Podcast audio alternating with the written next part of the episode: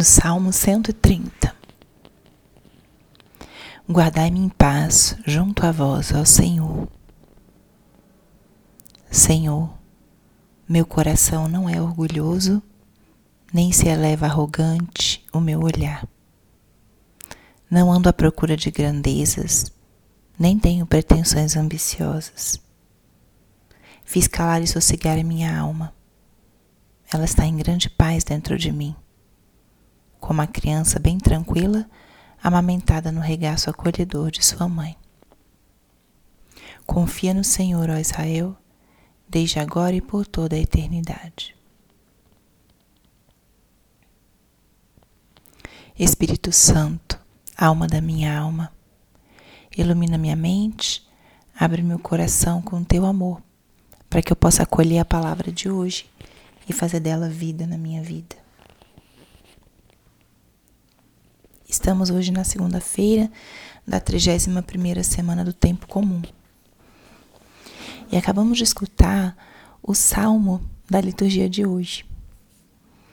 Lembrando que nas leituras o salmo é geralmente uma resposta à primeira leitura da liturgia.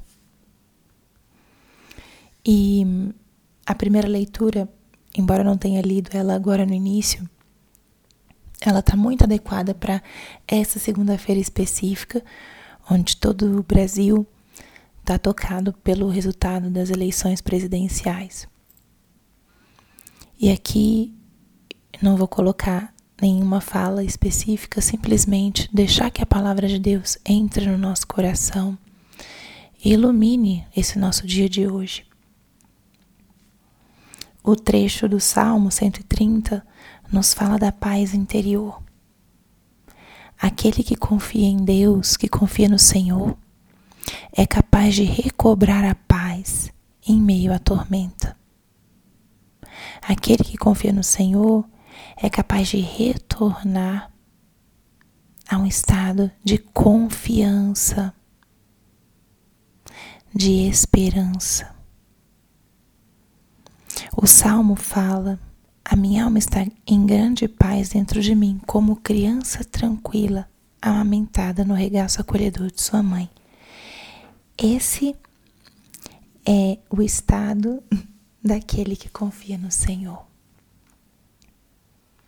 Não um estado imediato, porque as agitações, as preocupações, elas vêm ao nosso coração diante de situações novas, diante de situações por vezes não desejadas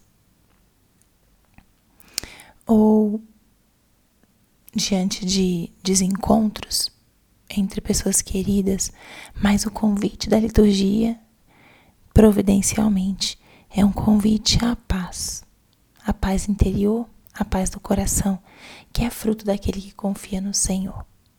Confia no Senhor, ó Israel, desde agora e por toda a eternidade. E essa confiança é fonte da nossa paz. Que o nosso coração seja como esse que descreve o Salmo, que não seja orgulhoso nem arrogante, nem procure grandezas, nem razões, mas seja capaz de silenciar, de se tranquilizar e de estar em paz. E esse salmo é uma resposta da primeira leitura, onde São Paulo fala da importância de vivermos no amor e na comunhão. Viver em harmonia, procurando a unidade. E São Paulo ainda fala: nada façais por competição ou vanglória, mas com humildade. Cada um julgue que o outro é mais importante do que si.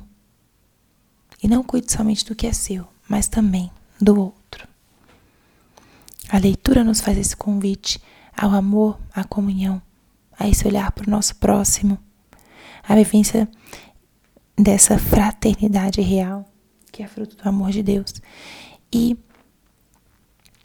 eu acho que essa mensagem que convido que a gente guarde no coração hoje, esse convite de São Paulo à unidade, à harmonia e ao amor, e esse salmo, que esse salmo ecoe muito ao longo do nosso dia de hoje.